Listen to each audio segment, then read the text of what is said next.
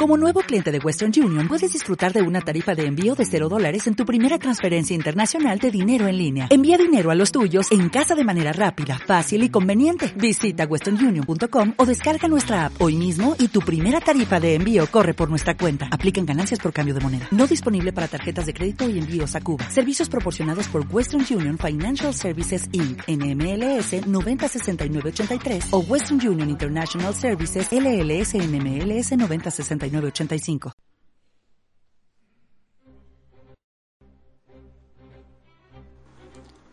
Decía Churchill, el gran padre natural de los aforismos de trascendencia política, que los Balcanes producen más historia de la que pueden consumir. Y aunque quizá ni él mismo lo supiera, incluía a los Balcanes ultraoccidentales, esto es, la península ibérica. En España, más que en Portugal, vivimos obsesionados con reescribir nuestra propia historia, cambiando oportunamente principios o finales. Esta pretensión viene viciada de origen porque supone la inexistencia de nuevos modelos, nuevas alternativas, nuevos conceptos, adaptados a los nuevos tiempos. La idea fetiche consiste en volver al pasado para cambiar el presente, pero eso en realidad resulta escasamente práctico más allá de las ocasionales polvaredas en redes sociales o las charlas en torno a unas cervezas. Un ejemplo actualizado. El cuestionamiento de la monarquía como modelo político caduco. Sobre todo, la reivindicación de la República como actitud progresista, como si viviéramos en 1931, no ya en 1933 o 1934, claro está.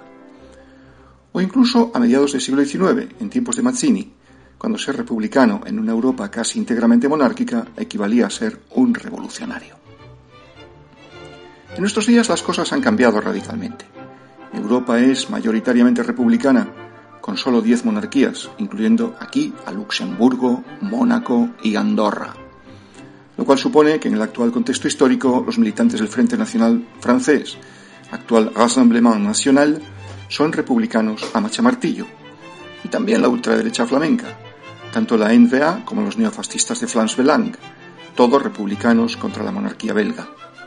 Lo mismo sucede con la Liga Norte o Allianz für Deutschland.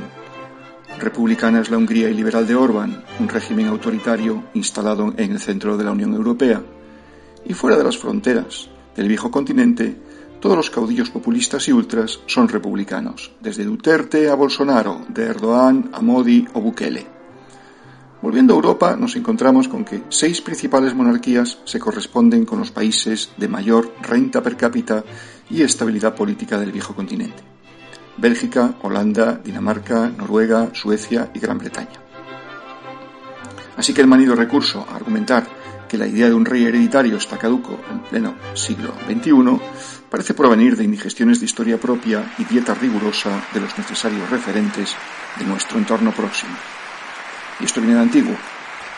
La idea federal tuvo su gran momento en Europa durante los años centrales del siglo XIX, pero cuando se proclama la primera República Federal en España en 1873, ya se llegaba tarde. Hacía dos años que Bismarck había impuesto el modelo de Estado-nación y nacionalista, centralizado en el continente.